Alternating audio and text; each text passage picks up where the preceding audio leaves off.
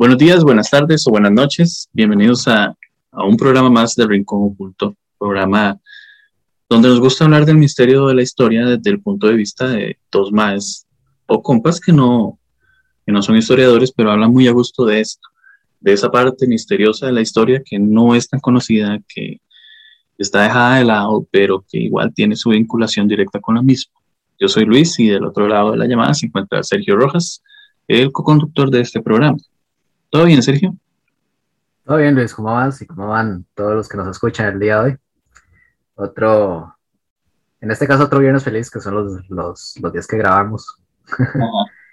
y siguiendo en el, Sí, y en el, este, y otro, otro día feliz de octubre, ¿eh? Otro día de octubre, segundo viernes de octubre, por cierto. Trendy, trendy octubre. sí, de hecho, eh, bueno, igual, démosle arranque una vez, ya que estamos. La vez pasada me dijeron, madre, huevón, duraron como 10 minutos hablando paja y yo esperando la madre. bueno. Así, de, de, eso se trata, amigos y amigas. No se han acostumbrado. No, yo tampoco.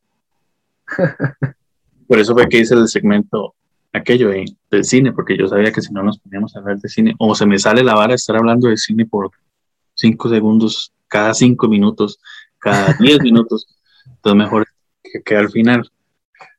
Pero bueno, como ya es normal, ¿verdad? En el programa vamos a tratar de hacerlo en dos partes. Uno eh, exponiendo los detalles del tema y la otra tratando de verlo desde la perspectiva más lógica posible, viendo ya sea una perspectiva distinta, dependiendo obviamente del tema que tengamos.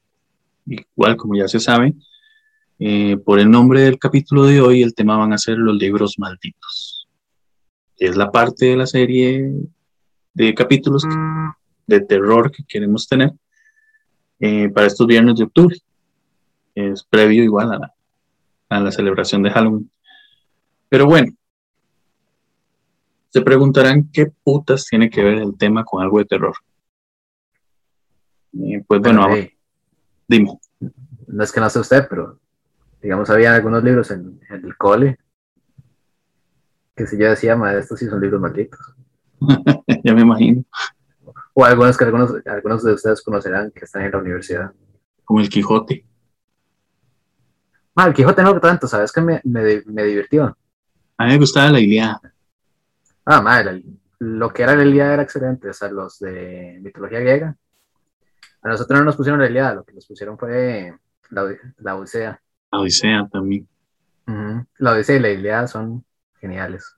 Sí, a mí me gustaba. Pero... Se llama... Ay, se me olvidó el nombre, de, No, no, se me olvidó. Pero una cosa muy diferente era leer María. Ah, sí. Una a mí me gustaba Julieta, Julieta me gustaba. Ah, no estaba tan mal. Y el de Momoyombo también. que no esa era única mirando al mar. Única mirando al mar, sí.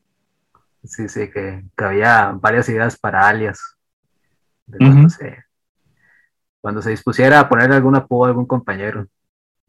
¿Cuál ahí, salían varios, varios alias. No me gustaban estudios sociales, extrañamente.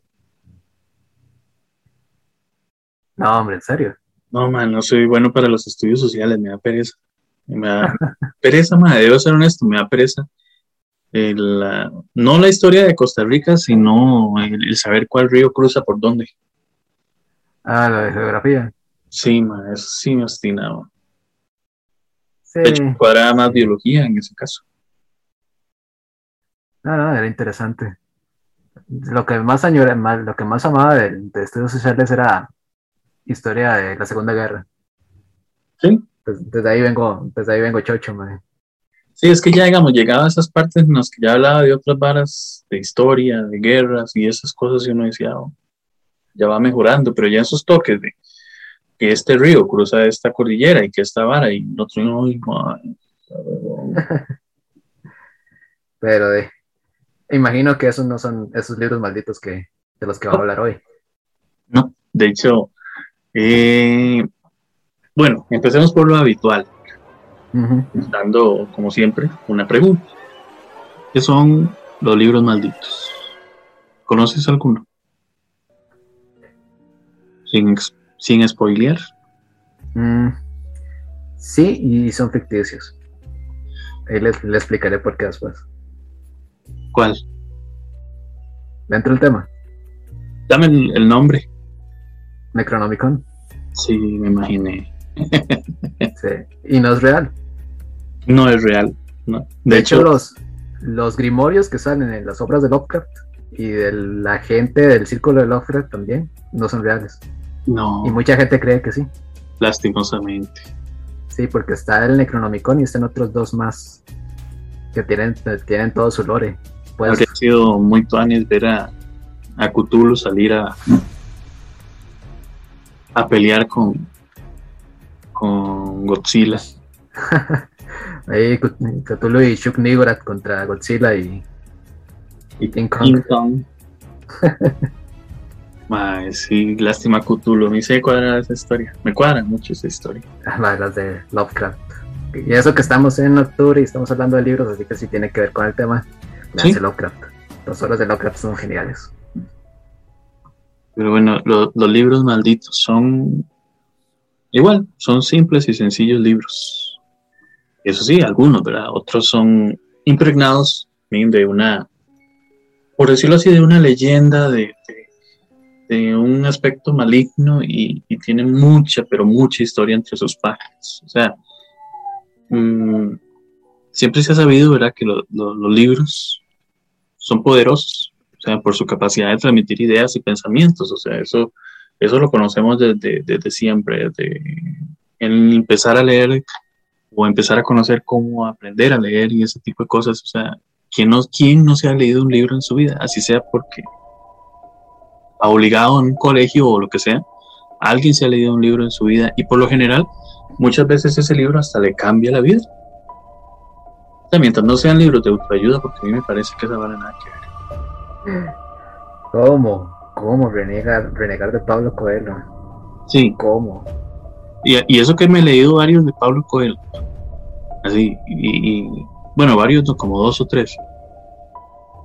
Pero no, cuando llegué a Verónica decide morir, yo dije, ya, ni verga, ya no voy a leer esta más otra vez. Pero bueno, eso.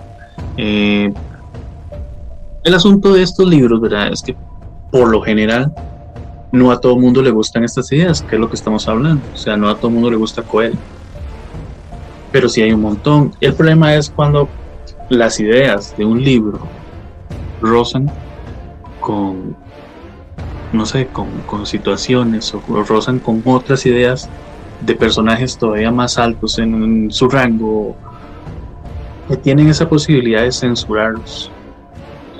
censurar textos siempre ha sido como una, como una manera de prohibir que esas ideas se difundan. Y, y generalmente de generalmente quienes buscan impedir que estos pensamientos, que en teoría son mayoritarios, eh, son los gobiernos o los altos grupos en el poder, que tienden a, aplicar una censura para evitar que alguien pueda poner en duda prácticamente su autoridad. Entonces, eh, los temas prohibidos, ya sean religión, cultura o política, han sido censurados eh, a lo largo de la historia. de hecho, la Biblia fue uno de los primeros. El Imperio Romano este, prohibió el cristianismo, ¿verdad? Y obviamente prohibieron todos estos textos. El libro, más que todo, ¿verdad? Textos donde se explicaban este, todas estas creencias cristianas en su momento, porque la Biblia igual no estaba en esos momentos, pero sí estaban los precursores, o más bien los predecesores, a este, a este texto. Entonces, igual cuando ya la, expansión de la nueva religión era demasiada, los romanos tuvieron que ceder y prácticamente el imperio fue cuando se convirtió al cristianismo o convirtió el cristianismo como una religión oficial. Pero igual la iglesia tampoco está exenta, o sea, también ha prohibido demasiados textos y tratados científicos en el pasado por cuestionar el dogma que ellos tenían establecido. Así como, digamos... Pregúntenselo a Giordano Bruno, por ejemplo. Exacto, exacto. Es, de hecho, ah, y, viniéndonos un poquito, no, eh, un poco más bien, bastante poquito más lejos de ahorita. En 1859 se publicó eh, El origen de las especies de Darwin. Que en realidad, aunque no fue totalmente prohibido, sí fue muy relegado a la, por la explicación que en ese momento eh, predominaba, que era el, creacionismo. Y todavía sigue. De hecho, todavía está, está vigente. igual hay una, hay un libro que a mí me gusta mucho, que no sé si vos te lo has leído, pero ese libro eh, también fue, fue prohibido. se llama, se llama eh, Rebelión en la Granja, de George Orwell. De George Orwell. Sí. Por aquellos que no lo han leído, este es, es, como que le, explica la historia de unos animales que quieren rebelarse contra el dominio de los humanos. Y por eso, de hecho, se llama, perdón, Rebelión en la Granja. Sí, que tiene un tema un poco más, más complicado y, es, y eso es lo que se le, imagino por lo que se, se le atribuyó la censura, porque sí es una, es como una fábula de cómo funciona la sociedad, las sociedades humanas. Ajá. O sea, y es una fábula de la política, al final de cuentas, de los sistemas políticos. Sí, de hecho, el, el, libro es prácticamente como, es como una metáfora sobre los peligros de un sistema autoritario. Y, y eso provocó ¿verdad? Que, que, se prohibieran en países como en, en la Unión Soviética fue prohibido. Corea del Norte fue prohibido, en China también. ¿Por qué? Porque prácticamente el libro hacía que ellos se vieran aludidos eh, a la temática que tenía. También, no me extrañaría que, por ejemplo, en China, en, el día de hoy, todavía siga censurado. No me he fijado, ¿sabe? pero sí, sí recordaba que estaba censurado en esos lugares. Igual hay uno que se llama, eh, ¿cómo era que se llama? Los versos satánicos. Ajá. Los versos satánicos es de un escritor indio, se llama Salman Rushdie, algo así. Sí, sí, me acuerdo que se llama Salman, lo que no me acuerdo es el, resto. ese, digamos, ese libro lo que provocó fue una gran polémica en el mundo musulmán. O sea, el título hace referencia a, bueno, como ya se llama, ¿verdad? Como ya lo dicen, a los versos satánicos. El asunto de los versos satánicos, que según se contaba, Mahoma eh, fue quien escribió el Corán. Y lo escribió por, por este, inspiración del ángel Gabriel. El asunto fue que se supone que Mahoma el ángel Gabriel se le presentó y le contó sobre tres deidades femeninas eh, a las que él llamaba hijas de Dios. Y estas tres deidades femeninas, Mahoma las escribió en el Corán. Entonces luego cuenta la historia, no sé cómo, ¿verdad? Si fue que hizo una conferencia de prensa, pero se dice que Ángel, Ángel Gabriel eh, negó haberlo dicho a Mahoma sobre esos textos. Entonces Mahoma salió a decir que se disculpaba por haberlos puesto y los eliminó y les dio un carácter de satánicos. Pues este autor los escribió a partir de, de esa situación. El asunto fue tan fuerte que en ese momento, creo que en 1989, eh, no me acuerdo el nombre, pero el ayatollah de esa época eh, había emitido un comunicado que sentenciaba a muerte al escritor. De hecho, de hecho el, a este, el, ayatollah Khomeini. Eh, sí, el ayatollah Khomeini. De hecho, a, a, estas instancias todavía ese madre recibe amenazas y vive con protección. Protección del Imperio Británico, de hecho. Imagínate, sí. Sí, igual como la metamorfosis, no sé si has visto. El de Kafka. Sí, la metamorfosis de, de Franz Kafka. Eh, de hecho, que narra la historia de un, si mal no me acuerdo, que era un comerciante de telas que mantenía a su familia con su sueldo, como que el mae le iba más o menos ahí, ahí, y, una noche el mae amanece, no sabe cómo, pero el mae amanece convertido en un enorme insecto. Ah, ese libro es buenísimo. Pero de hecho fue censurado en muchos países también. Ah, bueno, y, hablando así más, más, más suavemente, que en realidad no me gustan, ¿verdad? Pero yo sé que hay alguien que me puede escuchar que, eh, se va a enojar. Pero las historias de Harry Potter también. De hecho, las historias de Harry Potter fueron acusadas de promover la brujería. Y se, esa parte, ¿Ah? no, esa parte sí, sí la conozco, de que igual los, varios grupos cristianos alrededor están como en el, mismo plan como están en el pánico los, en el pánico satánico de los ochentas. Sí, de hecho, en, en, los Emiratos Árabes fue prohibido. Y en zonas como muy conservadoras de Estados Unidos también. Ah, no me extraña. Sí. Deberían de haber prohibido las películas, porque a mí sí me parecen muy raras. Bueno. Eh. No, no, o sea, no me, no me malentiendas, sí las vi. Tenía que ver, o sea, no, no se puede criticar sin antes ver una cosa. Sí, sí, o sea, no, no soy fan de Harry Potter. No, yo tampoco. o sea, y no creo que tampoco sean, wow, las, las películas que cambiaron mi vida, pero... Bueno, en parte sí, porque conozco a Mario, entonces ya con eso. No sé, es que sabes que... Ay. Mamá, es guapísimo. no, es que, sabes que el tema con Harry Potter que me quedo pensando es que no, tal vez si lo ponen como, bueno, es que esto es una introducción a la brujería. Tal vez te habría gustado más. si le hubiesen dado una connotación de Constantine, tal vez. Sí, es que además no veo, en mi poco, en mi poco entender del tema, no veo tampoco de que Harry Potter sea, o sea, tenga cosas muy puntuales que se acerquen muchísimo a la práctica real de la magia. Sí. ¿Ves? O sea, que por ejemplo, y que, otras películas que sí lo, lo, toman un poco más fuerte, otras, otras sagas literarias. Porque eh, sigue siendo tan, tan fantasioso como que puede ser El Señor de los Anillos. Tomando sus distancias, ¿verdad? Me gusta más El Señor de los Anillos. Sí, a mí también. Pero bueno, y... bueno, sin embargo, eh, estos libros en los que ahora estamos hablando ahorita no tienen absolutamente nada que ver con los libros malditos, pero quería darles una introducción por lo menos para que supieran si esto, que les estoy diciendo esto, como Harry Potter fue censurado en algunos lugares, no se imaginan cómo puede ser la censura que lleve los libros que vamos a hablar. Fíjense porque se vino una manada de perros. Estoy escuchando. ¿Sí se oye? Ah? Sí.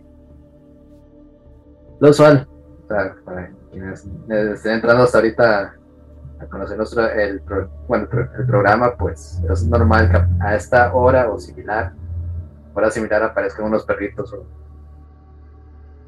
saludando.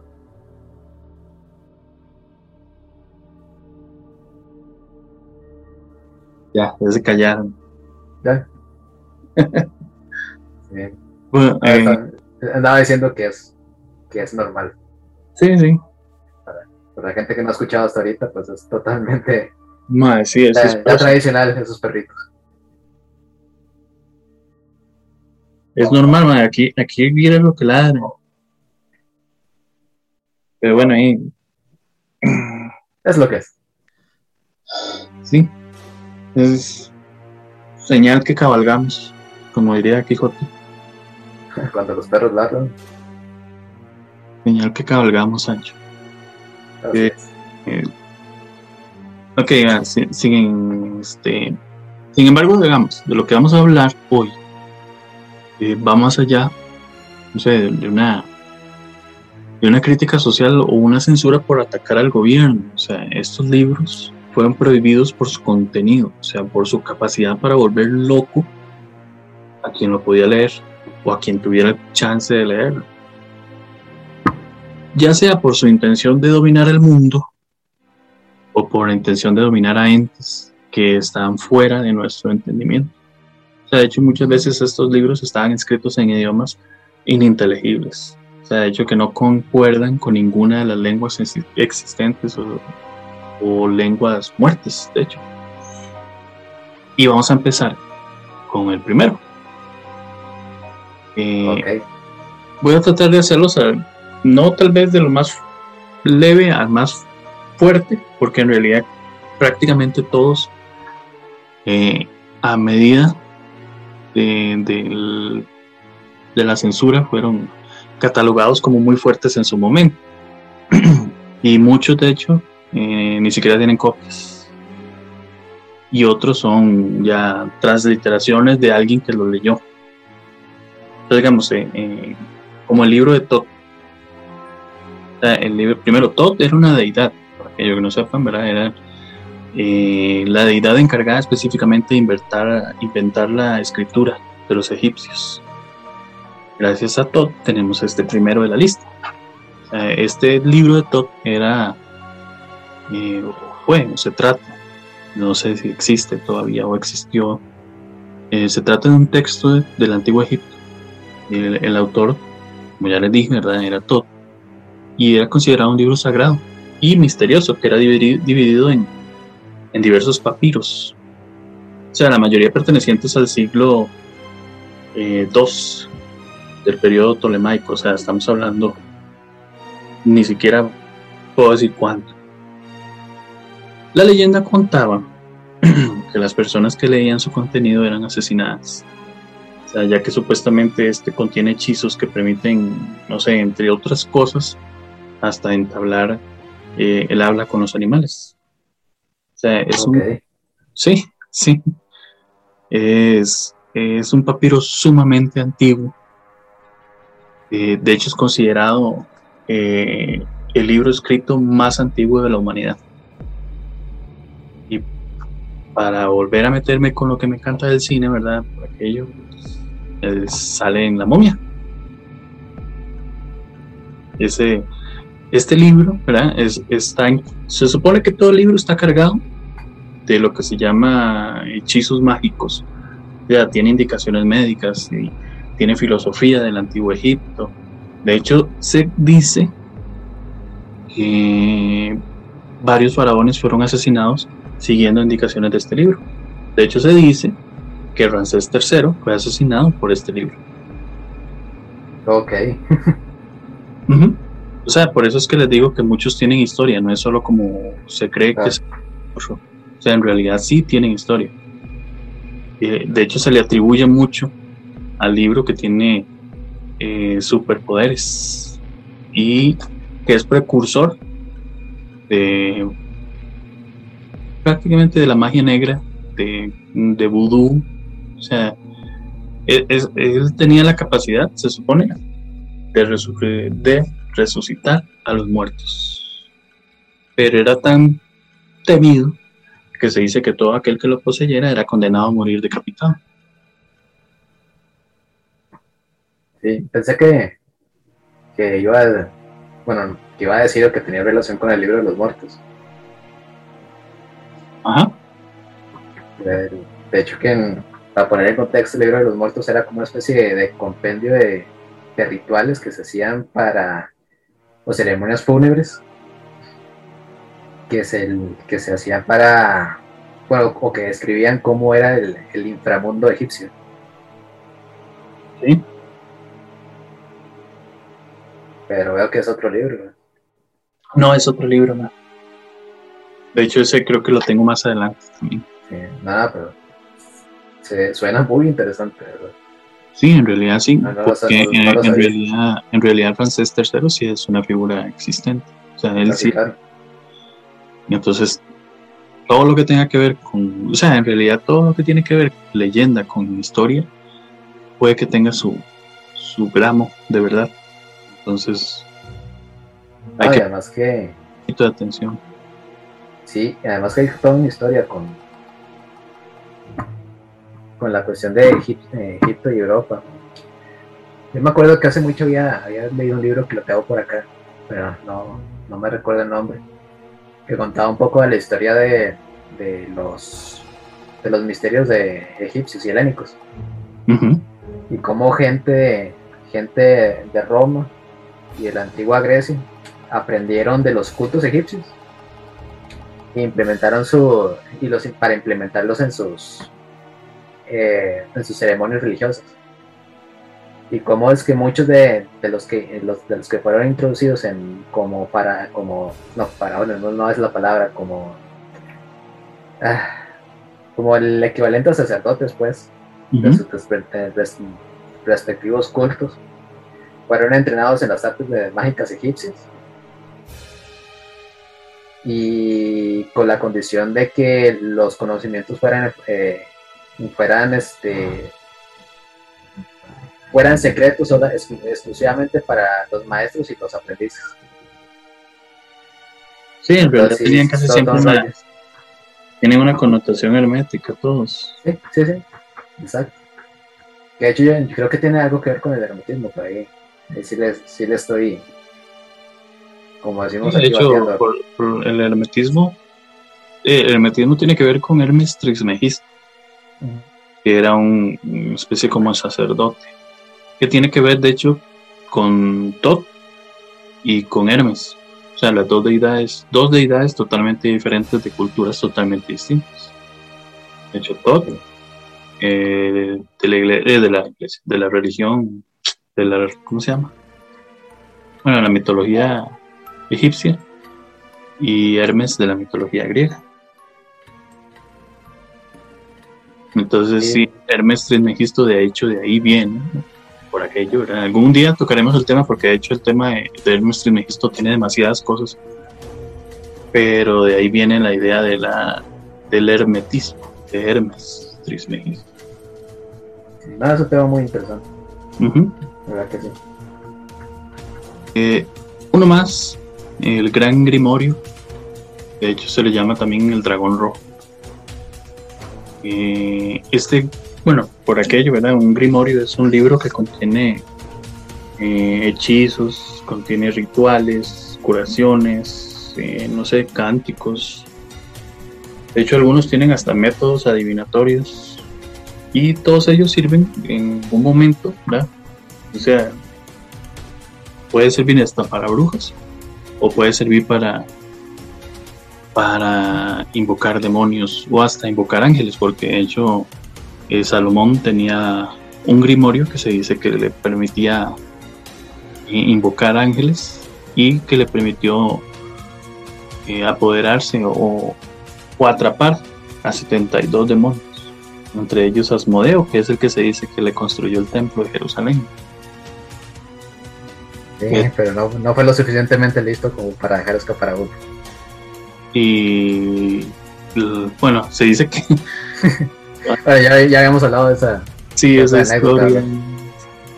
Pero en, un día de estos hablamos del otro, porque ese, ese sí me llama mucho la atención. Siempre me ha gustado mucho la historia de, Salomón y de sus grimorios, que tiene que ver también mucho con eh, los caballeros templarios y tiene que ver mucho con otro montón de cosas, hasta con eh, la hija de Cristo. Pero bueno, el grimorio o el Gran Grimorio, Grimorio. Es, es un grimorio de magia negra. De hecho, se data, creen que se data de 1521. Y, bueno, como ya les dije, se conoce como el dragón rojo y contiene instrucciones destinadas prácticamente a convocar a Lucifer, con el propósito de poder realizar pactos estrictamente con el diablo. Eh, es, es, muy interesante. La verdad, la, la obra se divide en, dos libros. De hecho, el primero tiene eh, instrucciones para convocar al demonio y el segundo libro está dividido en otras dos partes. O sea, prácticamente son como tres. Y el libro lo que hace es describir eh, a varios demonios y sus rituales para convocarlos, hacer pactos con ellos. O sea, tiene hechizos para ganar la lotería, tiene eh, hechizos para hablar con espíritus, para conseguir el amor, para hacerse invisible, o sea, imagínense. O sea, es todo el compendio de Harry Potter en un libro. y todo sin burocracia. Por el canal directo. Sí. Qué belleza. Qué buen servicio. Sí. Casi que toda la mayoría de los grimorios tienen este tipo de cosas, como ya les había dicho, ¿verdad? Es, es, son libros que contienen estos hechizos o estos poderes de invocación pero no todos tienen el mismo poder. Hay unos que son todavía más fuertes. o hay unos que todavía tienen una invocación a ciertos demonios eh, o a cierta mayor cantidad de demonios, o hay unos que permiten hasta la muerte, o en muchos casos hasta resucitar. Ok. Ahora te voy a hablar mm, del libro de Cian. Este, eh, este libro de Cian de hecho, se escribe D-Z-Y-A-N. Este tiene una incongruencia junto con el de. Eh, ¿Cómo se llama? El de Todd. Porque de hecho, este también se dice que es considerado el libro más antiguo del mundo. Y es un, es un supuesto texto eh, de origen tibetano. La historia de este texto, de este libro, es que dice que sus autores habían vivido o habrían vivido en la Tierra hace millones y millones de años. O sea, se dice que no eran de este planeta. Ok. Lo interesante de este libro es que sirvió de base para la doctrina secreta, que es una obra, perdón, de, del movimiento teosófico de, de Blavatsky. O sea que tiene su, eh, su unión, en cierta forma, con el nazismo. Sí, sí. Eh, ya me sonaba muy familiar. El, de hecho, se dice que este libro revela la ubicación exacta de la Atlántida. O sea, está, está compuesto. Eh, este libro está compuesto de símbolos, ¿verdad? De imágenes. De hecho, tiene arcanos. Bueno, arcanos eh, quiere decir que son textos secretos o misteriosos y se dice que solo los pocos elegidos, solo unos pocos elegidos pueden interpretarlo. De hecho, de hecho se dice que aquellos que lograron interpretarlo o leerlo murieron a causa de, de, haber enloquecido por las terribles pesadillas que le causaba. Según se cuenta, ahorita está escondido en un monasterio tibetano. Aunque Eso suena muy, también, también. Sí, aunque dice que también hay uno en, Inglaterra, no me acuerdo en dónde. Pero eso sí, es muy interesante. Pero me interesa más el Codex Gigas, que es el, el que te voy a hablar ahorita. O el libro. No sé si sabes cuál es el Codex Gigas. La Biblia del Diablo. No, no. Es que hay otros, otros codex muy interesantes, pero no, no es este, efectivamente. Hay varios. Uh es el, conocido como la Biblia del Diablo. Es, es un antiguo manuscrito medieval que fue escrito por.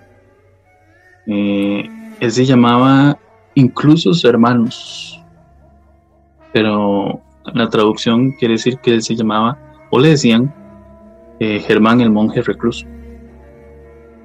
Él era de República Checa y esta historia eh, se sitúa casi que en el 1230.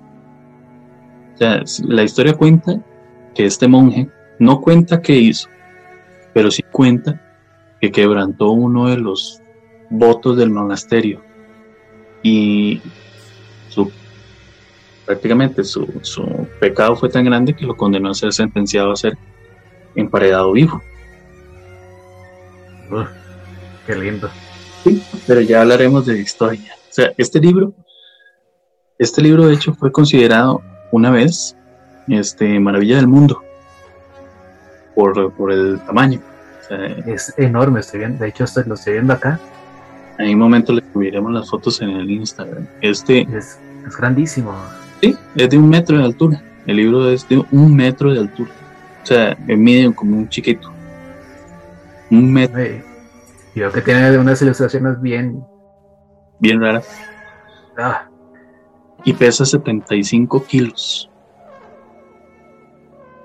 el, contenido es bastante variado.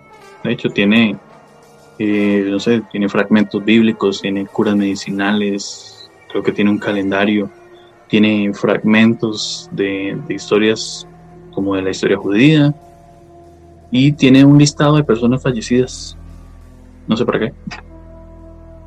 Pero bueno, eso tiene. El asunto Bueno, de hecho, de hecho el libro ha sido eh, robado muchísimas veces. O sea, ha sido muchísimas veces robado por su incalculable valor, ¿verdad? Eh, es, notorio que no tiene un, un, valor que pueda ser tácito. Pero lo más interesante es la historia. En la historia cuenta, como ya les había dicho, ¿verdad? El monje había cometido pecado, había atentado contra su monasterio y se dice que estaba condenado a muerte. Como ya les dije, ¿verdad? Lo iban a emparear vivo, lo iban a meter en un hueco y iban a cerrar ese hueco. El asunto fue que antes de morir, o el día, la noche previa a su condena, él le propone a los, a los verdugos, por decirlo así, que él va a crear un libro extenso y glorioso, que iba a contener partes de la Biblia y que el libro iba a servir para honrar al monasterio. Y él prometió eh, culminarlo, culminarlo en una sola noche. Obviamente, eh, a cambio de que no lo mataran pero era es un libro gigantesco, o sea, estamos hablando de un libro de un metro de altura de 75 kilos de peso. Entonces, ¿qué pasó? La historia cuenta que Germán invocó al diablo, le vendió su alma y el diablo escribió ese código o ese códice. Y a cambio de eso, le pidió que en el centro iba a haber un dibujo de él. Entonces, en el centro del libro hay un dibujo de Satanás. Es una historia increíble, Mae. Lo que estoy viendo, bueno. El, Bien feo el dibujo, pero sí. Es un Satanás gracioso. Sí, sí, de hecho es un Satanás eh, con cuernos y uñas largas, como con un pañal ahí rarísimo. Un pañal, sí. Tiene como patas de gallo. El Baby Satan. Sí. No, lo que estoy viendo, y tal vez no sé si, si corresponderá a este, es como las ilustraciones que tiene de pentagramas y de monstruos. Sí, tiene varios. O sea, hay material para tatuajes aquí. que te vaya muy bien. Eh, antes de seguir, vamos a hacer una pequeña pausa porque el programa de hoy no va a ser tan extenso. Y regresamos con una continuación, y en especial, primeramente para hablar del manuscrito Voynich. Oh, sí.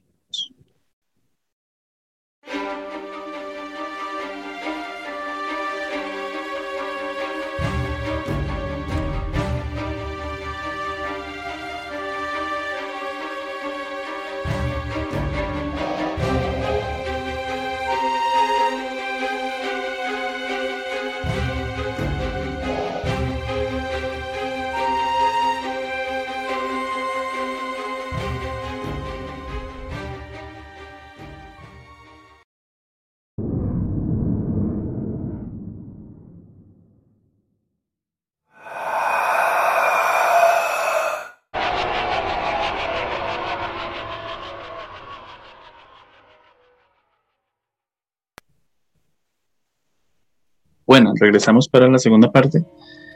Y como habíamos quedado, íbamos a hablar de lo que es el manuscrito Voynich. El manuscrito Voynich eh, es un códice también, como el códice Gigas anterior. El asunto de este es que este es un códice que es ilustrado eh, y escrito a mano. O sea, es totalmente escrito a mano en un sistema de escritura totalmente desconocido. O sea, según las pruebas del carbono 14, el pergamino está escrito, eh, eh, perdón, el pergamino que está escrito ¿verdad? fue fabricado entre 1404 y 1438. No dice absolutamente nada. El asunto es que no se sabe qué dice. O sea, es todo un misterio. Sí, no se entiende qué dice. De hecho, no se sabe si está de hecho, se ha, formulado que pudo haber sido escrito en córnico, en nahuatl, en latín, en hebreo No se sabe en qué está escrito, pero muestra dibujos de mujeres tomando baños rituales. Y recetas, se supone que entre comillas no se sabe si son recetas. No, no, o sea, de hecho sí conozco un poco de, este libro. Hay historias, varias cosillas al respecto. Es todo un misterio. No solamente por la cuestión de escritura, porque sí hay, sí hay, un estudio serio de que efectivamente esto es un, una forma de escritura que efectivamente puede significar algo y se, ha tratado como de descifrar el contenido del mismo. Y además las ilustraciones que, vienen que la mayoría son botánicas que en apariencia pues eh, como que describen cuestiones acerca de botánica de, medicina de medicina natural de, cómo hacer cosas con estas plantas. Lo misterioso es que algunas de estas plantas no se conocen no, no son eh, no son dentro de, no están dentro del catálogo de la, de la fauna de la flora conocida perdón. Hay otros hay otras cuestiones rarísimas como como como clases de mapas o gráficos diagramas también sí exactamente y no se tiene idea de qué es de hecho las hay, hay teorías bastante locas acerca de, de este libro que que te narran que, que inclusive puede ser conocimiento de alguna otra dimensión. Sí. Lo interesante, de hecho, el, el, manuscrito lleva el nombre del Mike que lo encontró, o sea, el que lo compró. Él, él, era de apellido Voynich, se llamaba Wilfrid Voynich. El libro cuenta con 240 páginas. Se supone que todavía le faltan algunas. Y aquí viene algo interesante. De hecho, hace poco salió que se ha seguido estudiando y se ha seguido buscando y una persona, un profesor, eh, logró, entre comillas, ¿verdad? Descubrir eh, qué significa, en qué lengua. Ah, no se sabe todavía qué dice, pero se dice que sí se sabe más o menos en qué pudo haber estado escrito. O sea, la, digamos, vamos a ver. Eh, se supone que la lengua en la que está escrita se llama proto-romance y es tan antigua que se dejó de usar y no hay registros, solo cierta cantidad de registros de donde él se dio cuenta de que hay muchas similitudes con eh, el tipo de texto. No se sabe, ¿verdad? Ciencia cierta si será eh, totalmente exacto o si es solo que el mae de, le pareció o lo que sea, porque todavía no ha logrado descifrarlo y va a pasar muchísimos años para que él descifre exactamente qué dice, si es que este texto está escrito en proto-romance, en una lengua proto-romance. Pero él dice que más o menos eh, el libro hace referencia a la reina de Aragón, a María de Castilla. Entonces él empieza a explicar un montón de cosas, el, que es un lenguaje extinto, que es una combinación de símbolos desconocidos, eh, que de hecho no incluye signos de puntuación. Y las letras tienen, tienen variantes de símbolos para puntuación o acentos fonéticos. Que todas las letras están en minúsculas. Entonces es muy interesante porque, digamos, la, hablada del maes que dice que hasta incluye diptongos del libro, pero que va a pasar mucho tiempo para que logre descifrar totalmente lo que dice. Que sea cierto, no se sabe, pero imagínense que el libro está escrito, eh, o se dice que está escrito entre un periodo entre 1404 y 1438 y todavía en el 2021 no se sabe qué dice. Sí, es fascinante la historia del libro. De hecho, por ahí había otro en la misma, en la misma norma, el Codex Serafinianus. Sí, de hecho por aquí lo tengo. Ah, excelente. Si quieren, si quieren ver ilustraciones bien locas, búsquense el Codex, el Codex Serafinianus. Sí, eso es increíble. Uf, es un, viaje en drogas, ese libro. Sí. Igual eh, seguimos con un par de grimorios más antes de entrar un poquito más allá en libros un poco más fuertes. Eh, de hecho está el grimorio del Papa Honorio, que suena muy interesante, ¿verdad? Como suena. Eh, que es, vamos a ver, uno de los elementos más extraños que tiene este libro es que el mismo libro utiliza conocimientos muy profundos del cristianismo y los transforma, eh, ¿cómo te digo?, para tradiciones satánicas. O sea, eh, utiliza, utiliza plegarias cristianas para invocar demonios.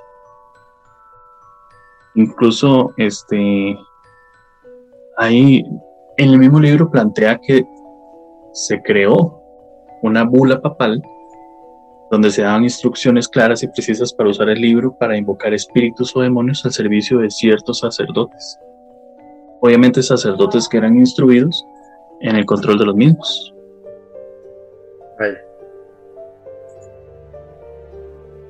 De hecho tiene eh, sacrificios de sangre, eh, recita una vara que me pareció muy interesante, que tengo que buscar que el libro recita los 72 nombres de Dios. Me pareció muy interesante porque Salomón, su grimorio, sirve para atrapar a 72 demonios. Y este libro recita los 72 nombres de Dios. Y tiene un gran conjuro para invocar a los peores demonios que ha visto esta tierra. Ese es el grimorio del Papa Honorio. Algo intenso, ¿no? Sí. Al igual que este, digamos, eh, eh, en el grimorio Picatrix. El grimorio Picatrix es un libro árabe de astrología y magia oculta. Data del siglo V. Y, ha ganado notoriedad porque es sumamente obsceno en su receta. De hecho, sus recetas mágicas incluyen que usted es prácticamente como si usted le dijera que van a hacerle un, una, ¿cómo se llama esa vara? Que hacen, que vacila mucho la gente, que le hizo un amarre. Porque usted ocupa, usted ocupa, cosas muy extrañas, como hasta semen, para hacer las, las, las recetas. Ok. De hecho, eh, el, libro tiene hechizos eh, que cubren casi todos los deseos o anhelos imaginables del mundo. O sea, todo lo que usted desee, en ese libro hay una receta para que usted lo consiga. Lo que sea, madre, lo que sea. O sea, es interesante.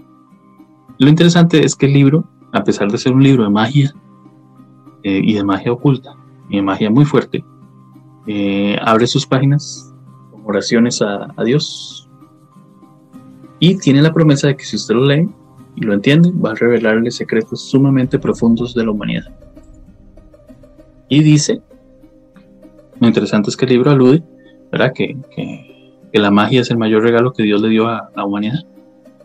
Entonces que usted está en todo su derecho de usarla. Sí, cosa que un cura o un pastor no, va a estar muy de acuerdo, ¿verdad? sí, el, libro es muy interesante. Digamos, todo lo que sale del libro es muy interesante. Pero, bueno, no, lo dudo. Eh, de hecho, tiene mucho que ver, eh, ahora que recuerdo, con el este, corpus hermético. Vamos a lo mismo. Hermes Trismegisto. Ok. Entonces son un montón de cosas que están muy entrelazadas. Lo que nos lleva a un grimorio un poco más diferente. El, se llama eh, el Black Pullet y se le conoce como la gallina negra.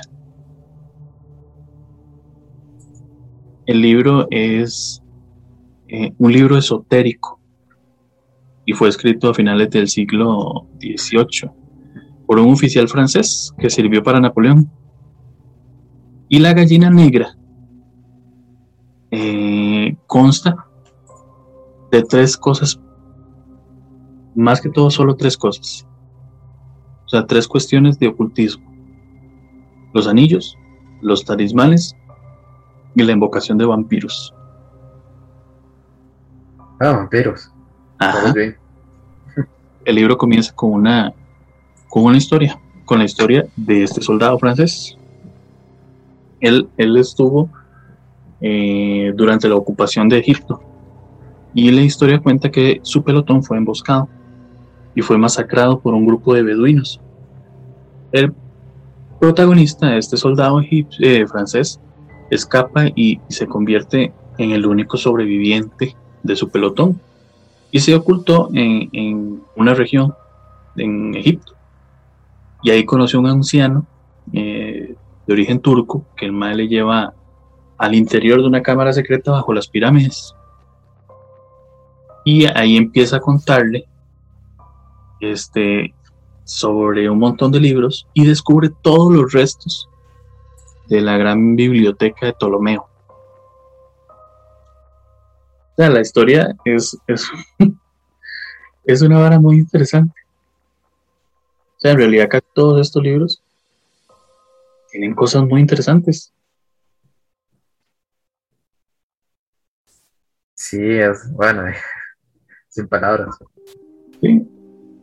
Bueno, no sé de verdad, por aquello que no sepan la, la, gran biblioteca de Ptolomeo, que no sé si, si igual voy a, a, dejarlos igual, pero tiene que ver con la biblioteca de Alejandría. O si conoces la biblioteca de Alejandría. Bueno, las historias. La historia. Ah, sí. Ajá. Es una de las, la, mayor, se, se supone que si momento existiera, sería el mayor centro de conocimiento del mundo. Y en su momento era el mayor centro de conocimiento de la antigüedad. Exactamente, porque albergaba varios, varias, eh, varias publicaciones de, la antigua Roma, Egipto, eh, Grecia. Era todo un compendio de, de conocimiento que se quemó. De hecho, se llamaba también la gran biblioteca de Ptolomeo porque su fundador se llamaba Ptolomeo I Sotero. Lo dijimos rápido. Ptolomeo I Sotero. Ptolomeo era el, predecesor de Alejandro Magno. Por eso les digo que todo esto tiene que ver con toda la historia. Todo el terror que pueda contarles siempre tiene que ver con historia. Aquellos que no sepan, ¿verdad? Pueden buscar quién fue Alejandro Magno. Alejandro el Grande. Pero bueno, ya dejamos de lado el, el de la gallina negra. Ya saben que sirve para eso, para, para los anillos, los talismanes y la invocación de vampiros. De hecho, es muy interesante porque enseña usted cómo hacer talismanes y cómo hacer anillos mágicos, que son este, tienen poderes sobrenaturales, la mayoría de los anillos mágicos que salen en eso. Y le enseñan a usted a... Es que lo interesante es que, digamos, el libro te enseña a volverte invisible. El libro te enseña a hacer anillos que te vuelven invisible, te enseña a hacer anillos eh, para el amor, para la fertilidad. De hecho, enseña a hacer anillos que le dan fertilidad a los ancianos.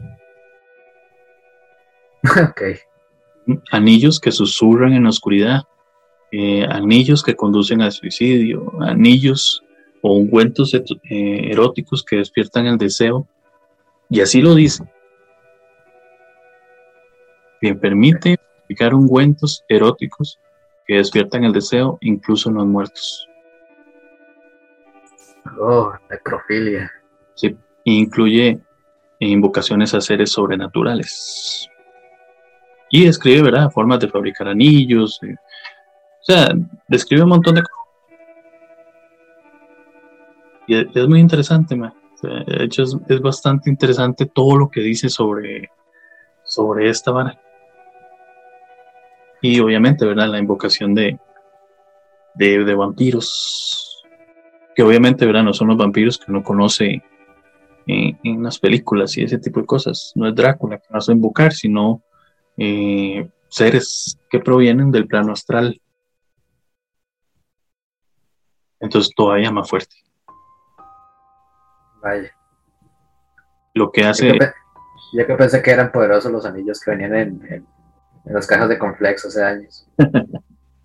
Me encanta cómo te burlas de esto. Algún día le va a salir un anillo.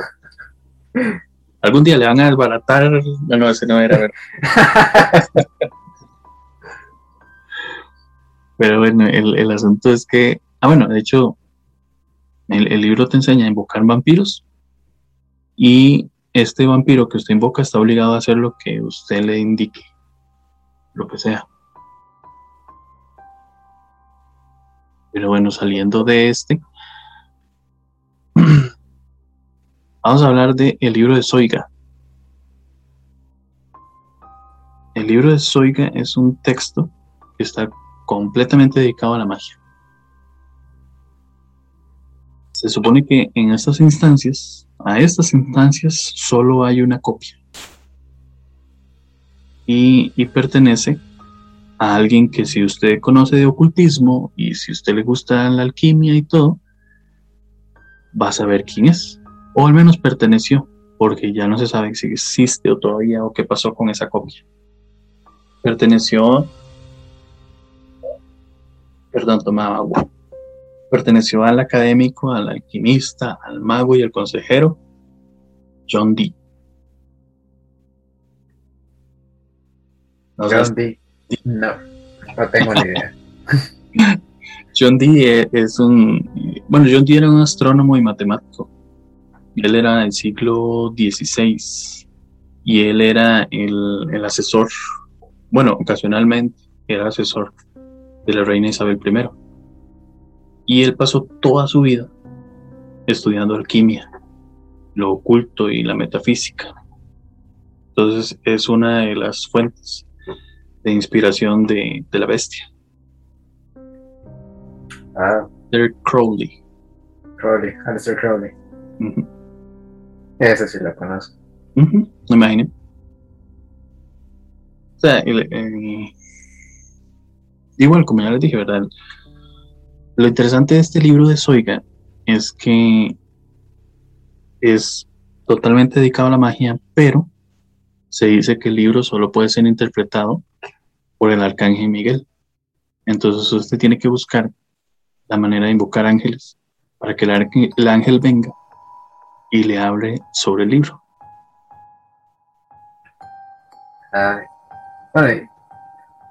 A ver, ¿por qué tendría que, que invocar un ángel para, para que me venga a leer. sí.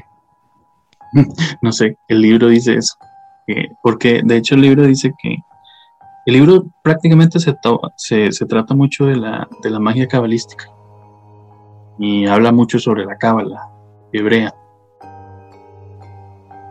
Entonces se supone que todo eso tiene que ver mucho con, con que te enseña el mundo angélico, o sea, te enseña sobre astrología, sobre hechizos, sobre misterios eh, del mundo, sobre magia, pero habla muchísima información sobre el mundo de los ángeles. Entonces, la única forma de que usted entienda qué dice el libro es que un ángel se lo lea. Específicamente, el ángel Miguel. El arcángel Miguel. Ok. Bueno, de todas maneras, dicen que, tampoco si, si usted viera un ángel como, como realmente fuera, no sería una, linda experiencia tampoco. ¿Has visto cómo se llama esta vana? Misa de medianoche. No la he visto todavía. O sea, no sé cuál es, sé, sé lo que me está hablando, pero no, no la he visto todavía. Más, está muy buena. Sí es, de un vampiro, prácticamente. Ah, ¿en serio? Sí. No te voy a contar nada porque si no se las le va a hacer spoiler, pero. Spoilers. pero sí, es, de una. de un vampiro. Yo creo que más bien te dije mucho. Pero no, no, ah, en realidad la trama de la vara no te la estoy contando. No, le está haciendo spoiler a nadie, así que tranquilo. bueno, seguimos con el Oera Linda. Así se llama. Oera Linda. Ajá. ¿Qué es? el libro está escrito en una lengua germánica. Eh, se llama frisón la lengua. Se remonta supuestamente al siglo VI antes de Cristo, más o menos. Y era, vamos a ver, sí, sí, este tiene que llamar mucho la atención. Eh, él tiene que ver, vamos a ver, él, él es supuestamente se podía remontar a los tiempos de Cristo.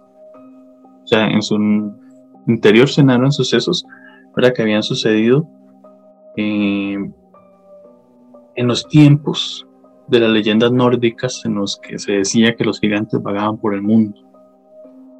de acuerdo con el libro, habla sobre la historia de Europa, por, no sé, habla sobre Frilla, habla sobre dioses supremos, habla sobre la diosa madre de la tierra, habla sobre un montón de cosas. De hecho, hasta se dice apunta la, la dirección exacta, igual que la anterior que habíamos visto, en la Atlántida perdida. El asunto es que todo este libro eh, fascinó a Himmler y lo convirtió en el libro base para el desarrollo de su ideología nazi. O sea, a partir de todo este asunto, de leer este tipo de libros y este tipo de cosas, eh, empezó a formarse lo que la Nenerve, el capítulo anterior, parte del capítulo, de los capítulos, uno de los tantos capítulos anteriores que hicimos. A él le fascinaba este libro, porque lo consideraba como su Biblia nórdica obviamente, ¿verdad? Todo lo que puede hablar sobre ese tipo de personajes, sobre ese tipo de dioses. Y este libro, por si quieren buscarlo, se llama así. La, el o era linda. Pero no es tan, tan interesante como el, el manual de Múnich de magia demoníaca. Este, este texto data del siglo XV. O sea, el, texto está, está, completamente escrito en, latín y habla sobre demonología sobre nigromancia. Nigromancia es la, la magia de hacer magia a partir de, de muertos o restos de muertos o cosas que tienen que ver con muertos para no entrar en mucho en el detalle. De hecho, todavía se dice que la copia del manual de Múnich está resguardada en, Baviera, cerca de Múnich, o ubicada en Múnich. Su origen es desconocido.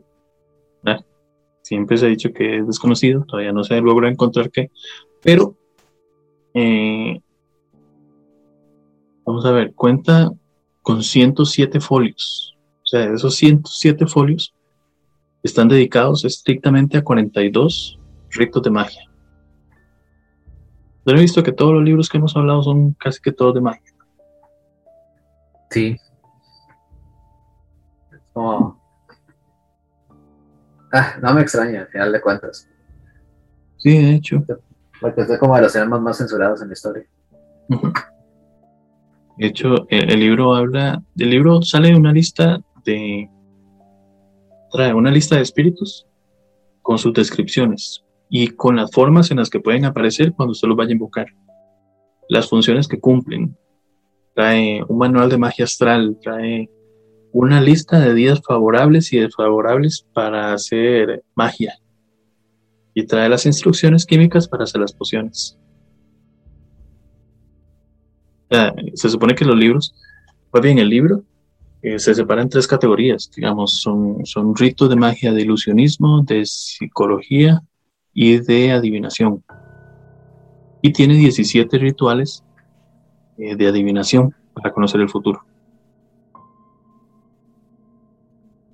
Entonces es, es una forma, el libro es belleza. Sí, ya veo. Obviamente, ¿verdad? La, la, invocación de espíritus es el, el, papel central del libro. Pero bueno, vamos a, hablar de uno.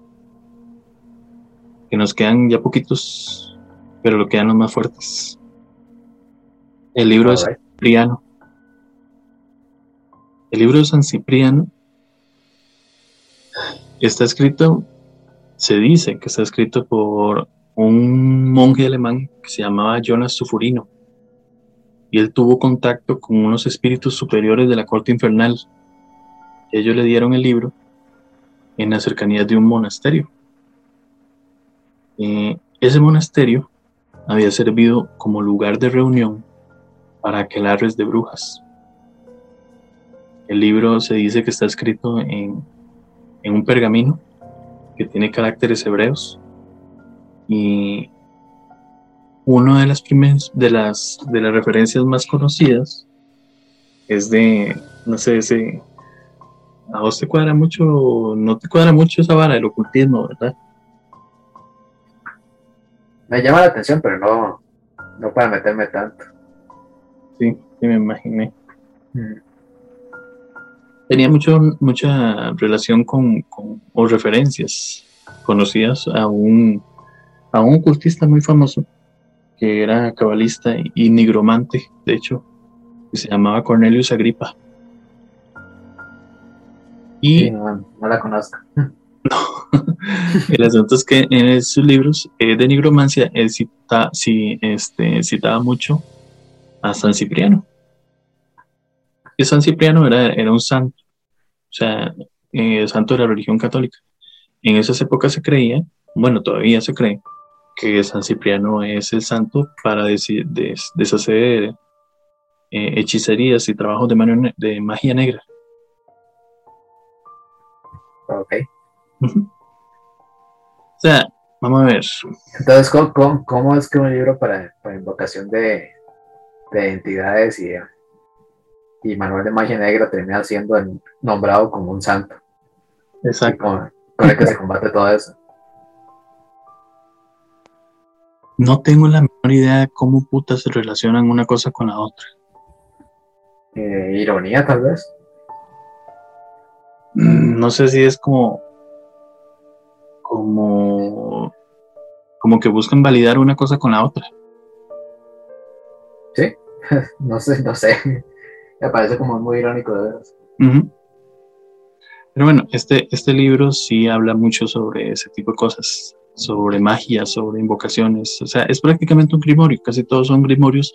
La única diferencia entre estos grimorios es, es la fuerza de, los, de las invocaciones o la fuerza de los eh, pactos que se hacen con los demonios, porque este libro habla sobre demonios, sobre pactos, sobre exorcismos, eh, trae textos místicos, eh, habla o trae partes de la clavícula de Salomón, que es el, el libro para invocar demonios que tenía Salomón. Eh, o sea, él, este libro es prácticamente una recuperación de toda la magia que existía desde la época de los egipcios hasta la época de San Cipriano y hasta la época de Cornelio Agripa, o sea, hasta el año 1001 más o menos. Uf, es mucho tiempo.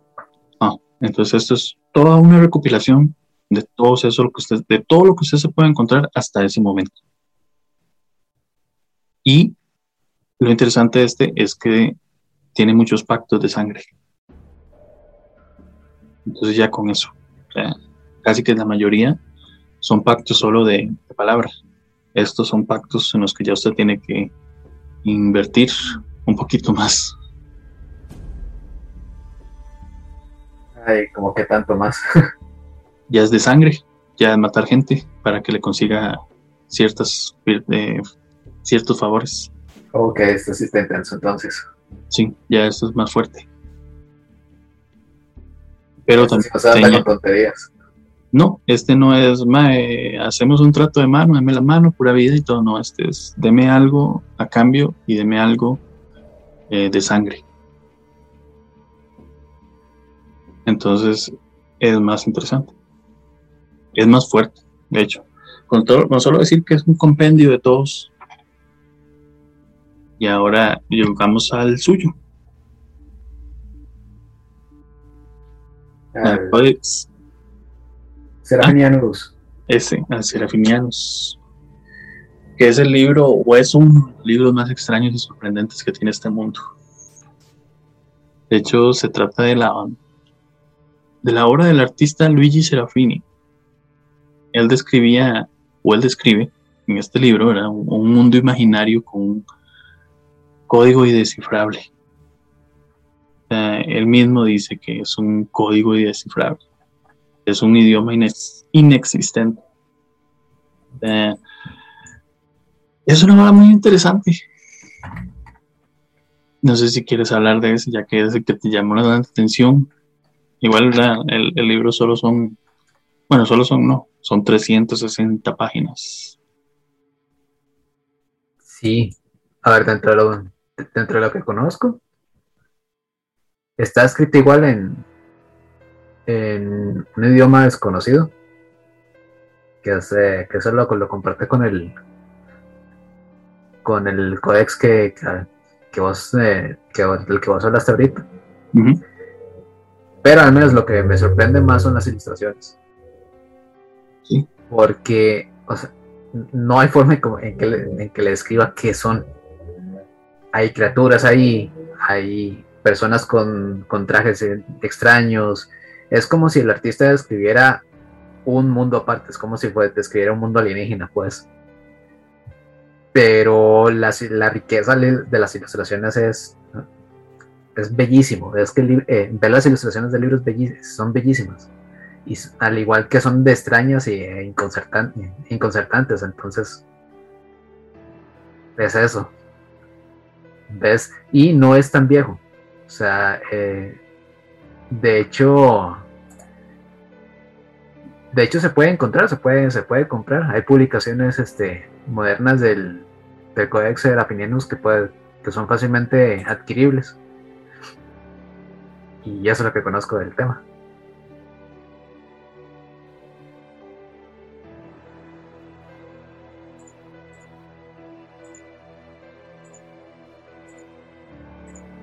Perdón que se me cayó el. Yo, ¿qué pasó ahí? Me cayó el micrófono. Yo estaba escuchando.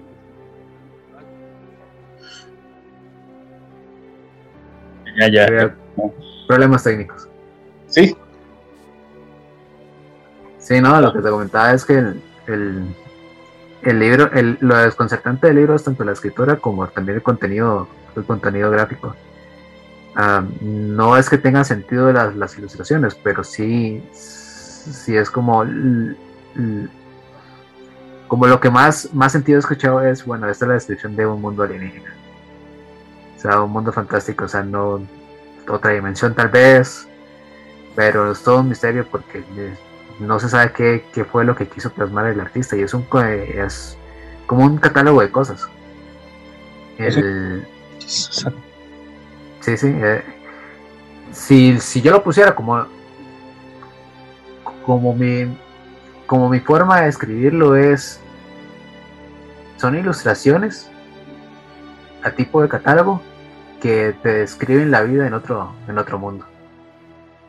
Cómo son sus habitantes, cómo son sus animales, cómo, cómo, son su, cómo es su arquitectura, cómo son sus vehículos. De eso sería. Pero más que las palabras que les pueda decir es, como invitarlos a verlas, a, ver el contenido. Sí, es que la mayoría, la mayoría tienen ilustraciones muy extrañas y cuesta, cuesta un poco entenderlas, pero, pero se vuelve, es como, como fascinante, es como difícil no, no quedarse viendo y tratar de entender qué diablos es lo que quiso dar a entender ese mae. Sí, sí, no, y es hipnótico. El, las ilustraciones son, es como para quedarse ahí gran rato y viéndolo porque tienen también un, rico contenido gráfico. Son ilustraciones muy bonitas, son muy bien hechas. O sea, con colores vibrantes. Eh, son ilustraciones profesionales, podría decir. Es arte, es arte, hombre. Es arte. Sí, es cierto. Y de ahí, de ahí vamos a brincar a uno un poco, poco más llamativo, eh, en cierta forma. Eh, vamos a ver. ¿De dónde venimos? Mm, no sé, cuándo comenzó el mundo. Eh, ¿Existe Dios? ¿Quiénes somos? O sea, son un montón de preguntas que tal vez en ningún momento alguien se ha hecho, usted se ha hecho, yo me he hecho, cualquiera se ha hecho. Y el asunto es que este libro que, estamos a, que vamos a hablar de ahorita contiene todas esas y muchas más respuestas. Y es escrito por un hombre que tal vez les suene o tal vez no. L. Ron Hubbard. Si no le suena, es el fundador de la cienciología. Y el libro que escribió se llama Excalibur, como la espada del rey Arturo.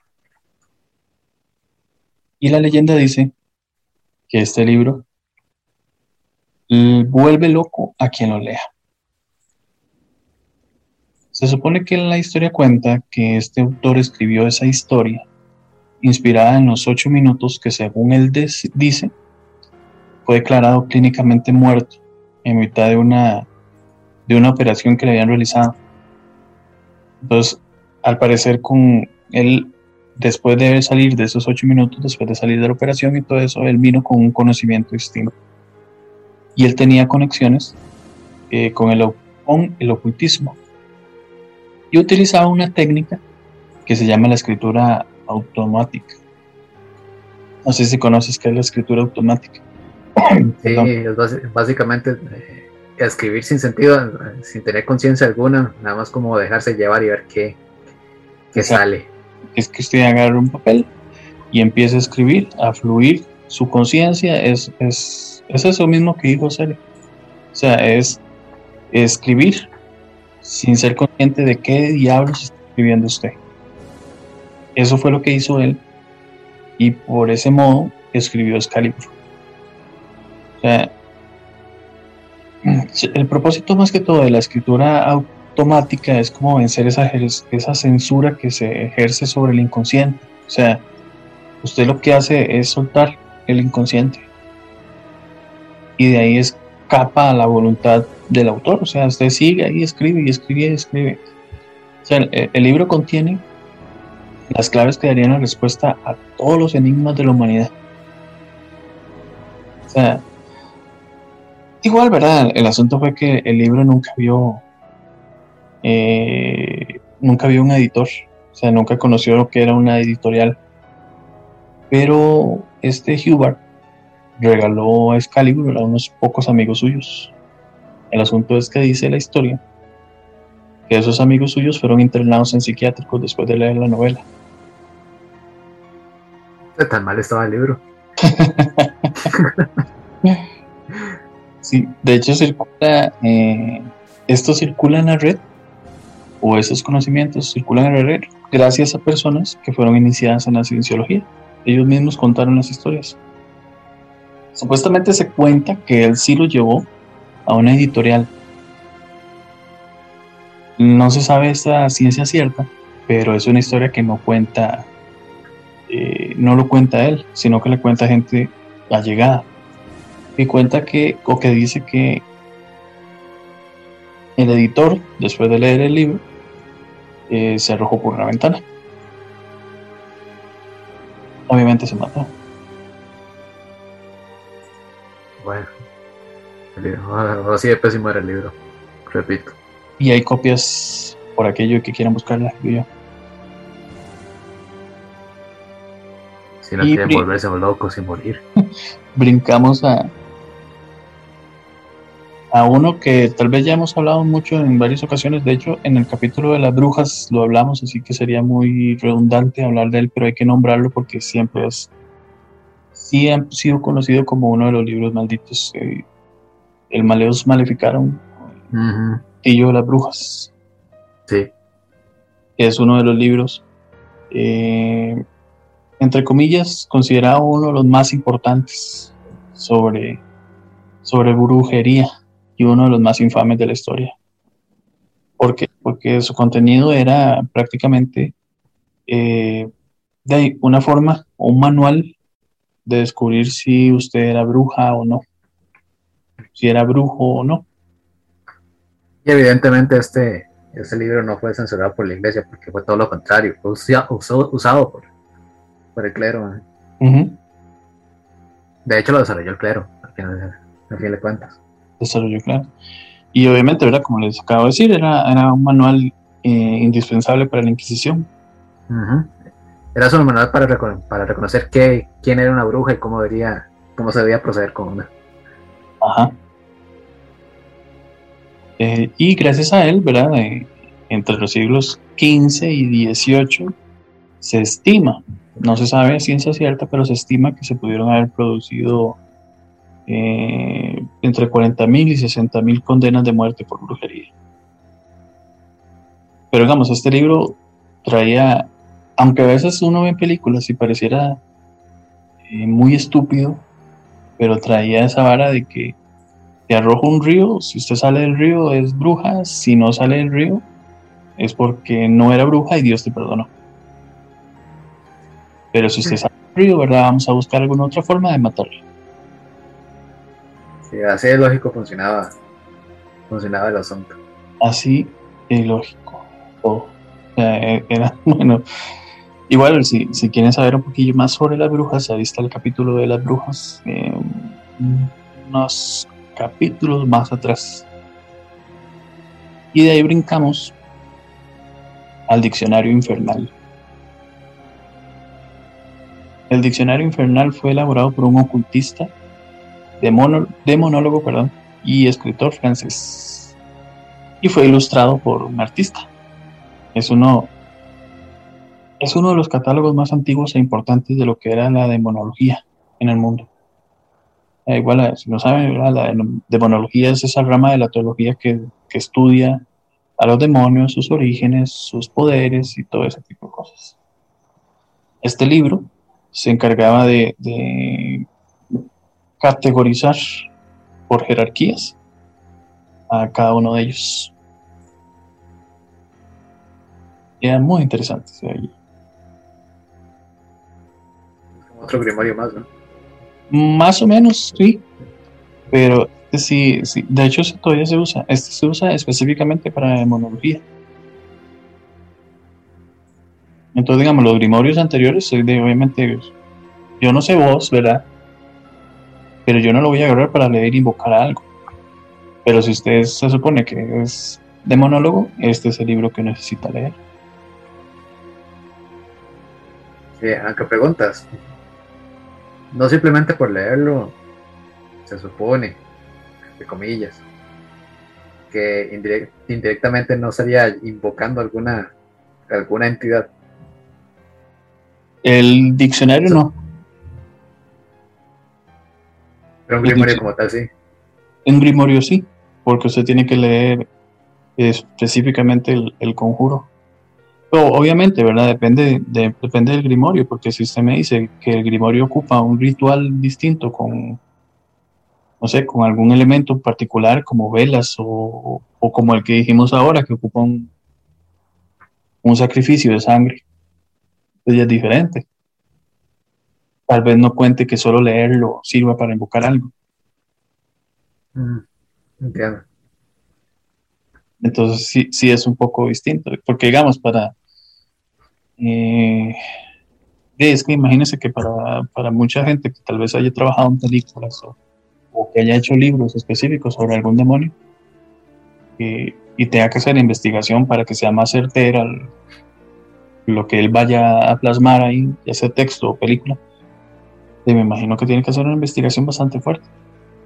Sí. Claro. Bueno, esto estoy diciendo en el plano de la gente creyente del tema. Sí, sí. Sí, porque si usted no cree, es como si nada mano. Exactamente. Y eso influye mucho al final, al final del día. Hablemos no dejo, no dejo de decir que el tema sea, no sea interesante, al contrario. No, no, sí, sí, sí, sí, sería, sería, de hecho a mí me encantaría pararme enfrente del Codex Gigas. Debe ser impresionante ese libro de un metro de altura. Sí. Sí, aunque otros, sería. otros por aquí no, pero sí, de ese sí. Sí, pero bueno, podemos. ¿Ah? No sé si le da culito. Sí, a mí sí, a mí sí me da cosa esto. que lo diga mi, mi, mi cadena de, de San Benito y y la medalla de la Virgen que anda. A mí sí me da cosa esto. me encanta, pero sí, sí, con todo el respeto por aquello. Le gusta, pero le asusta. Sí. Esa, esa frase. Ah, bueno, otro que podemos hablar, que, bueno, no sé, no es tan considerado como los anteriores, pero sí es, eh, es un libro considerado en ciertas áreas maldito, eh, la Biblia satánica. La de Lavey. Anton Lavey, de Anton Lavey, el fundador de la Iglesia satánica. Igual este libro o este volumen, ¿verdad? Contiene una, una colección de ensayos, de observaciones, rituales, eh, y se considera el texto religioso central del satanismo de Lavey con todos sus fundamentos de su pensamiento filosófico y todo ese tipo de cosas. Sí, que viene a ser más, más eso, un compendio filosófico que Exacto. una cosa mágica. Sí, sí, no, este no se parece en nada a los anteriores, no tiene, sus rituales no son como de, invocación o de esto, sino son de otro tipo de varas, eh, que de hecho es bueno saber que uno tiene que, si uno va a criticar algo, tiene que por lo menos tener una conciencia clara de qué es lo que va a criticar. Porque, digamos, este libro este, incluye cuatro volúmenes. O sea, él eh, sí critica a los diez mandamientos, pero promueve otro tipo de cosas, como el eh, epicureísmo, que es el, eh, él cree en la filosofía centrada en el placer, que es oh, considerado como el bien supremo y su meta más importante para él, su meta más importante es una vida tranquila. Eh, el libro, este libro contiene, mm, no sé, como habíamos hablado ahorita, la mayor parte de la filosofía de él. Eh, el libro de Lucifer, de hecho, esos son los cuatro libros, ¿verdad? El libro de Satanás, donde critica los diez mandamientos y todo eso. El libro de Lucifer, que es el que contiene su mayor parte la filosofía de la Biblia, de la Biblia satánica, que se divide en 12 capítulos que tratan temas como la indulgencia, el odio, el sexo y, el amor. Eh, está el libro de Belial, que es donde detalla los rituales, eh, analiza eh, los enfoques necesarios para realizar estos rituales este, y proporciona instrucciones para los rituales del sexo, la compasión y la destrucción. Y también está el libro de, de Leviatán, que es el que ofrece invocaciones para Satanás, para la lujuria, para la, la compasión, perdón, y para la destrucción. Eso, son, eso es lo que compone esos cuatro libros de la Biblia satánica. Por si pensaban que iba a ser algo mucho más fuerte, en realidad no. Y en verdad, no es que sea un libro prohibido, es al contrario, es es un libro que se puede conseguir. No hay restricción alguna para comprarlo. Y como el satanismo desde hace algún tiempo ya fue considerado como una religión oficial, entonces es como básicamente comprar cualquier otro libro religioso. Ahora. De, hecho, hasta si alguien lo quisiera comprar, es nada más cuestión como entrar al, al sitio web de la Iglesia Satánica de Estados Unidos y ellos dan ellos tienen su link para comprar. Sí. O, se lo piden a Sergio y llega a Hatchers. Sí, eh, con sus 20 dólares de comisión, ¿tú ves? y ahora llegamos al considerado eh, libro más fuerte del mundo. O sea, se supone que este libro es el, libro, ¿cómo te digo? Eh, bueno, primero te voy a decir el nombre, que no sé ni cómo se pronuncia. Es islandés el libro. Él se llama el Rautskina. Significa en islandés eh, piel roja. Se supone que es el texto de magia negra más aterrador que jamás, haya existido. Y su propósito principal, ya me estoy trabando más por la birra, es, dominar ah, al mismísimo diablo para que se ponga al servicio del mago que lo posee. Lo interesante de este libro es que el autor ocupaba el cargo de obispo católico en la región de Islandia. Él recogió eh, reglas y hechizos de magia negra eh, y se decía que su intención era derrotar a Satanás, esclavizarlo y así gobernar el mundo. Esa era la intención de este obispo católico. Ok. Como que algo ingenuo de su parte, ¿no? ¿Ah? Como que algo ingenuo de su parte, ¿no? No lo logró porque lo asesinaron antes. Ah, ok. Y se dice que los, los pobladores de ese lugar este, enterraron a, al sacerdote con el libro. Lo interesante es la, historia. De hecho, se cuenta que dice que, que dos siglos después de que él había muerto, este, un hombre eh, llegó a, buscar, él deseaba entrarse en la magia negra. Entonces él buscó, eh, encontró un libro que ese significaba piel gris, creo que se llamaba grasquina. El otro era piel roja, ¿verdad? Más fuerte. Pero el conocimiento que tenía este libro no era suficiente. Entonces él ansiaba el conocimiento contenido dentro de ese otro libro y sabía que ese libro se encontraba enterrado junto a su autor pero él desconocía cuál era su tumba. Entonces la historia cuenta que este Mae eh, fue a la catedral con un estudiante de él mismo, ¿verdad? Él era estudiante para, eh, él estudiaba invocar a los espíritus de los obispos enterrados ahí. O sea, él buscó invocar, invocar a los espíritus de esos obispos.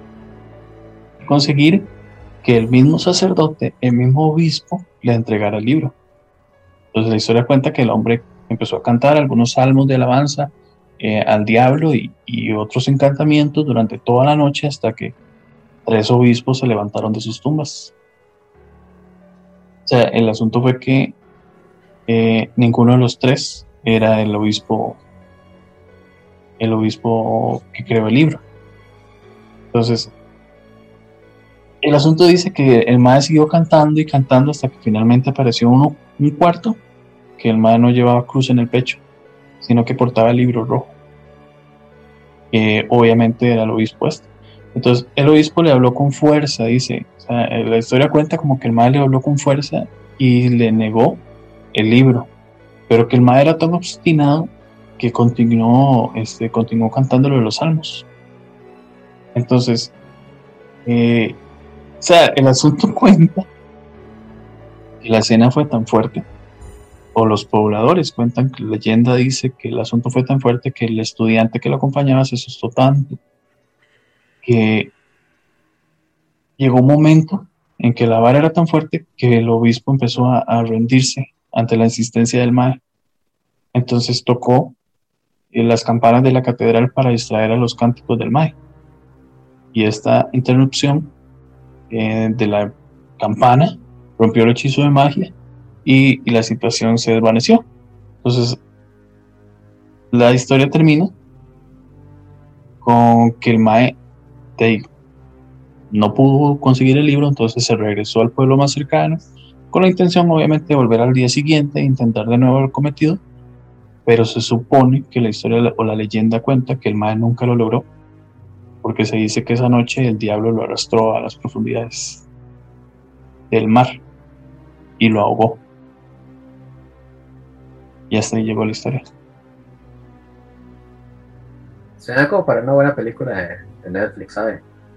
De hecho, suena muy vergo, Suena muy duro, muy rudo. Sí.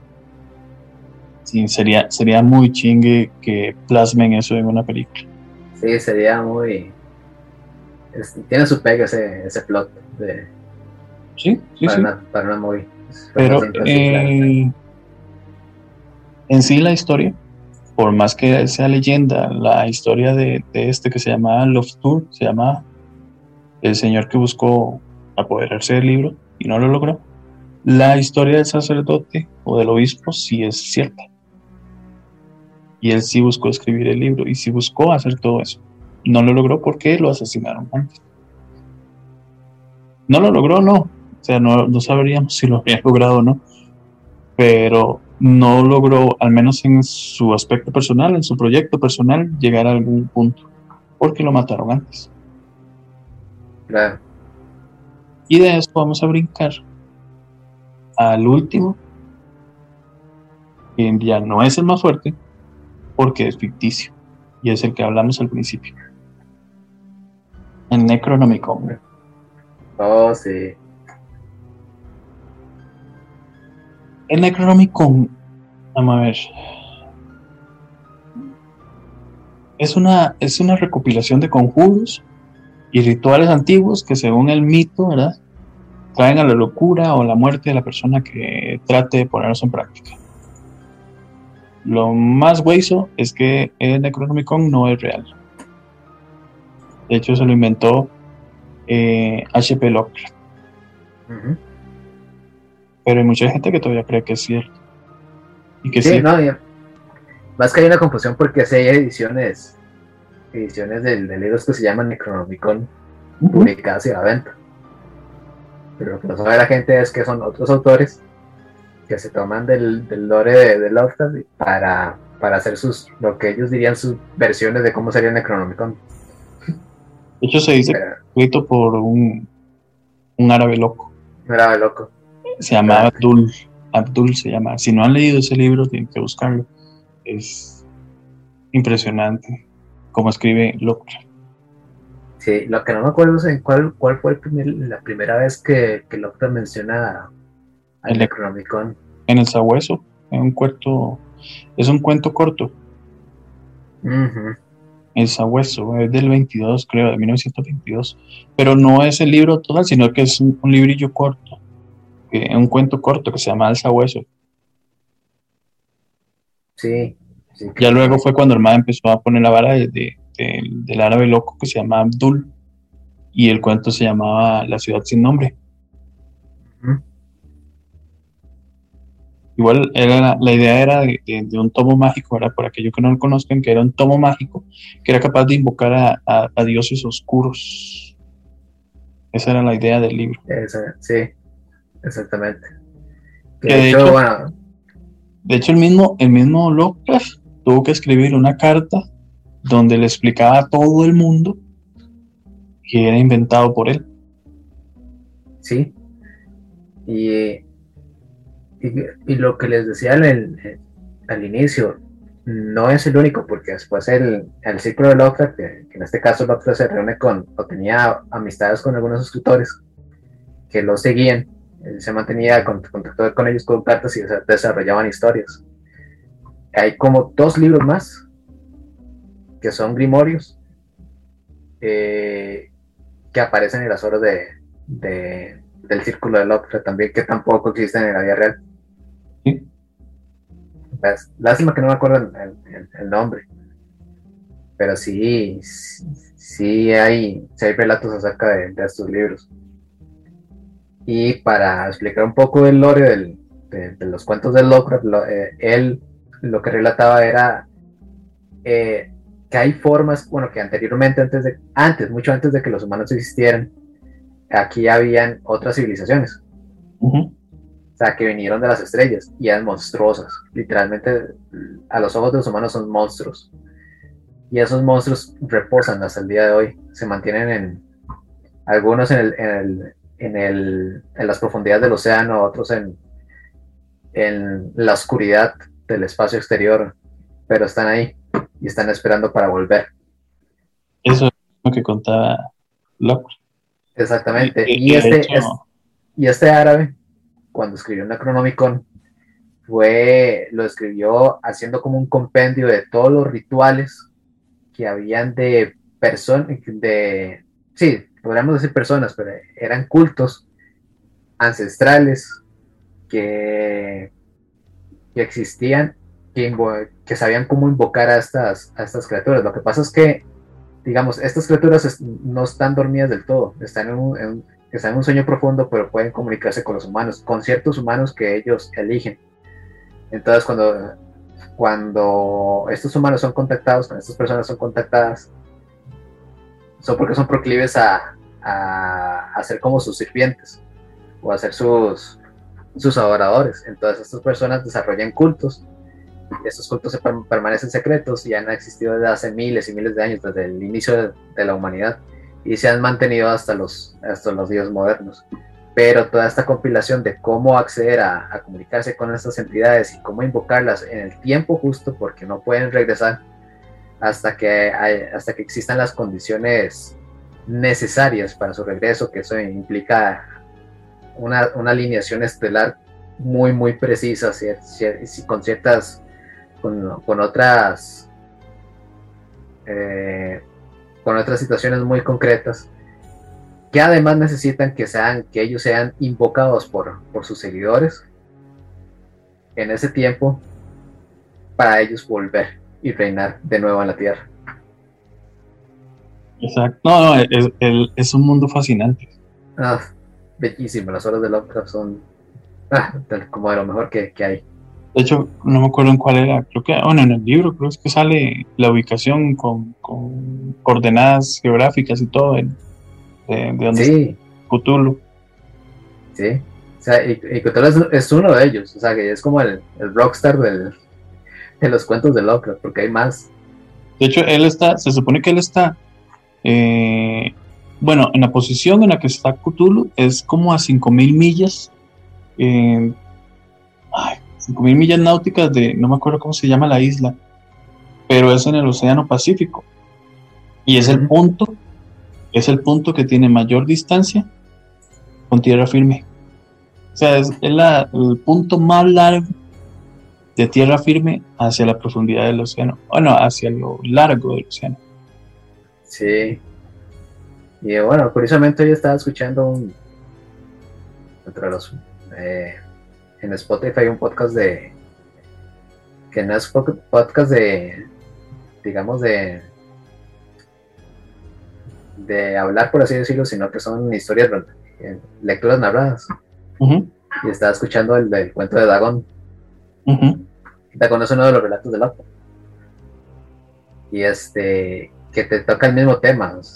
alguien que, que por, una situación en específico se queda varada en el océano y esta persona ve como por un cataclismo eh, volcánico emerge de las profundidades del mar una parte de terreno que se, obviamente se mantenía oculta y ahí, este, ahí hay una, hay señales de una muy antigua civilización de monstruos.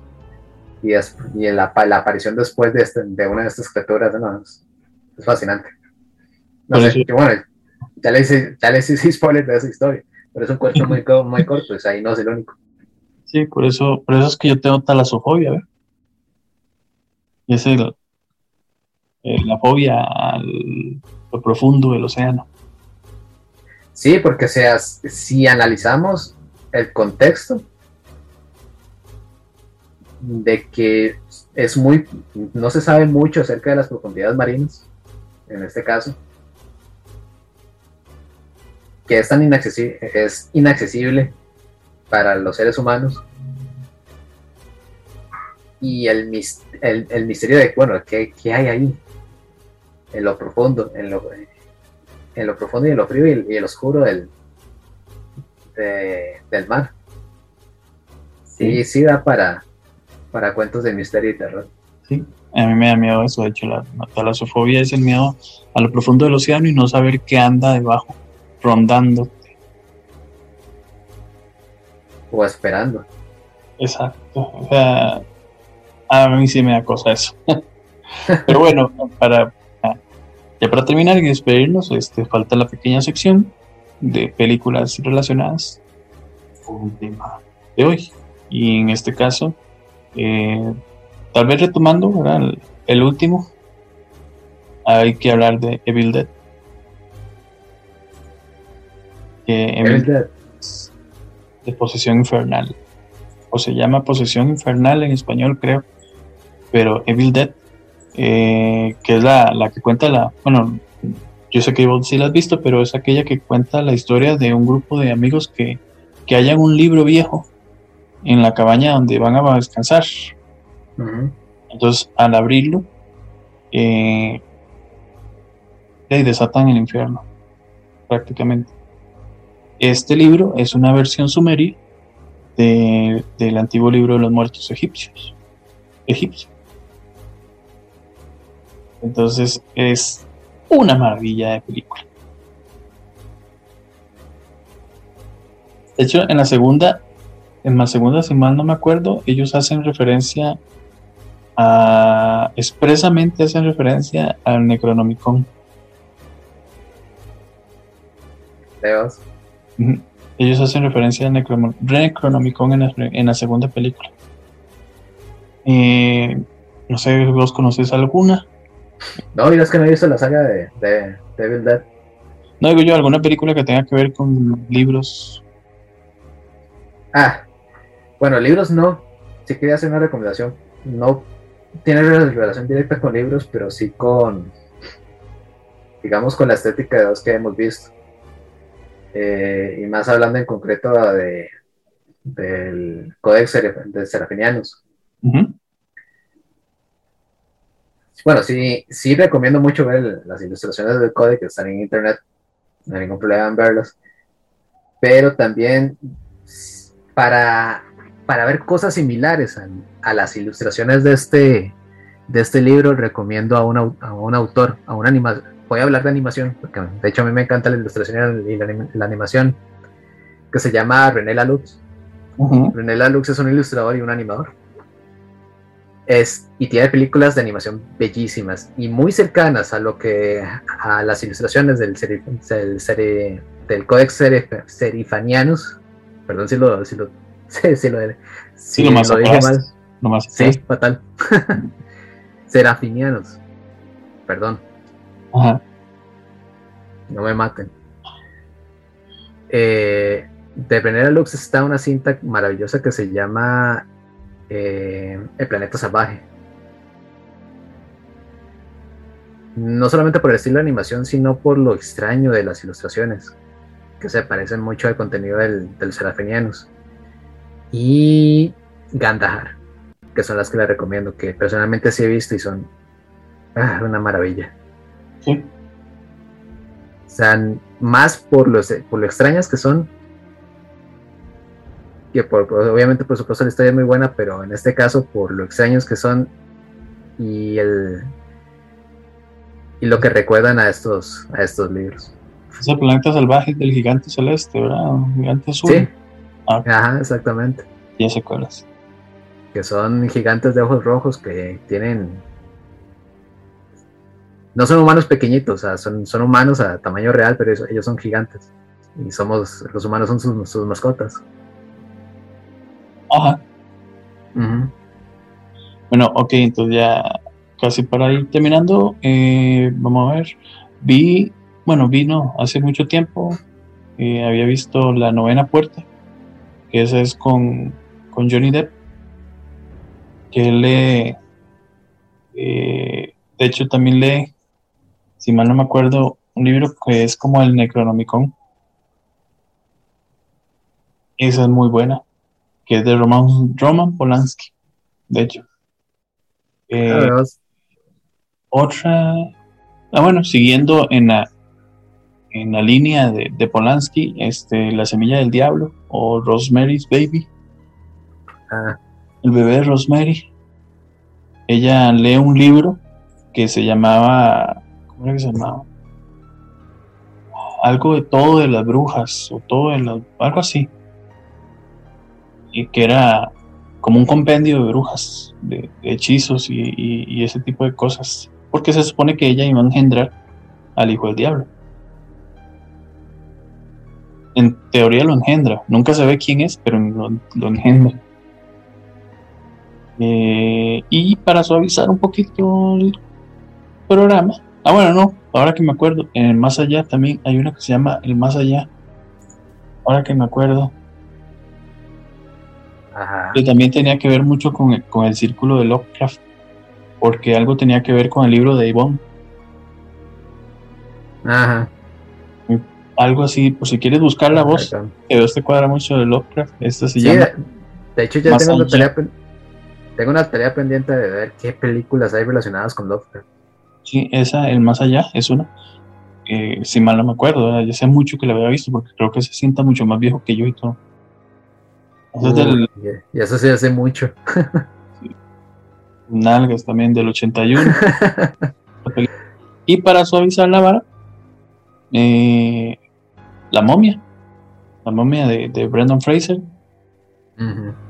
Que abre en el libro de los muertos. Eh, ah, y, una que a mí una que a mí me encantaba el chamaco. Eh, se llama? Ocus Pocus. Sí. ¿Sabes cuál es? Ah, más o menos. No sé, es que me suena el nombre, pero. Ocus Pocus. Ahí sé mucho. Ay, ¿cómo se llamaba? O sea, el libro estaba hasta forrado con piel humana y tenía recetas, encantamientos y malignos, hechizos y un poco de cosas. El, el libro, de hecho, tenía un ojo humano en la portada y siempre estaba dormido. Solo este cuando el, dueño la despertaba, eh, el dueño nos llamaba, el, libro se despertaba. Este no era con tres brujas. Sí, son tres brujas. Sí. Es de Disney, es de Disney. Pero es un sí, sí. para mucho. Se llama Ocus Pocus. Y el libro es chiva. Se llamaba ah, no me acuerdo, creo que se llamaba Winifred Sanderson Spielbook algo así se llamaba el libro. Ella sí me acuerdo cómo se llamaba, pero no me acuerdo cómo se llamaba el libro, pero creo que sí tenía que ver con ella, que era Winifred Sanderson. Y ese, esa es basada en un libro que despierta todo el asunto. Ah, bueno, y para terminar, eh, hay una película demasiado buena de terror que se llama The Babadook es sumamente aterradora, que a mí me encantó. Eh, se, trata de, un ente diabólico que, acecha la vida de una, de una mamá y de su hijo. Y todo aparece después de que ambos eh, encuentran en la casa un libro que es para niños, que es bien creepy, el puta libro. Sí. El libro es de, ese, de ese ser, de Babadook y es bastante gráfico. Entonces, a partir de eso empiezan a pasar un montón de vanas a la familia. Alright. Bueno, muchísimas gracias por habernos escuchado hoy. O en la mañana, en la noche o en la tarde, cuando estén escuchando esto. Eh, ha sido un gusto enorme volverme a sentar aquí a hablar con Sergio y si nos escuchan, pues todavía es un aliciente más. en especial cuando son estos tipos de temas que son de mi agrado. O sea, aunque vaya a dormir con ahora, pero de mi agrado son. Y hacer la investigación todavía más. Y muy bien, muchísimas gracias a Sergio por acompañarnos. No, y otra vez muchísimas gracias a vos por, por invitarme una vez más. Yo soy el, el honrado, créanme. Y gracias a ustedes que nos escuchen, que nos, que nos regalan su atención y su tiempo, que es muy importante, nosotros lo sabemos, entonces estamos más que, que agradecidos y honrados también. Entonces que pasen una feliz semana y asústense bastante y pórtense mal y cuídense bien. Igual, muchísimas gracias a, a, a Sergio y muchísimas gracias a ustedes que nos escuchan y Igual que tengan una excelente semana o un excelente fin de semana o cuando nos estén escuchando.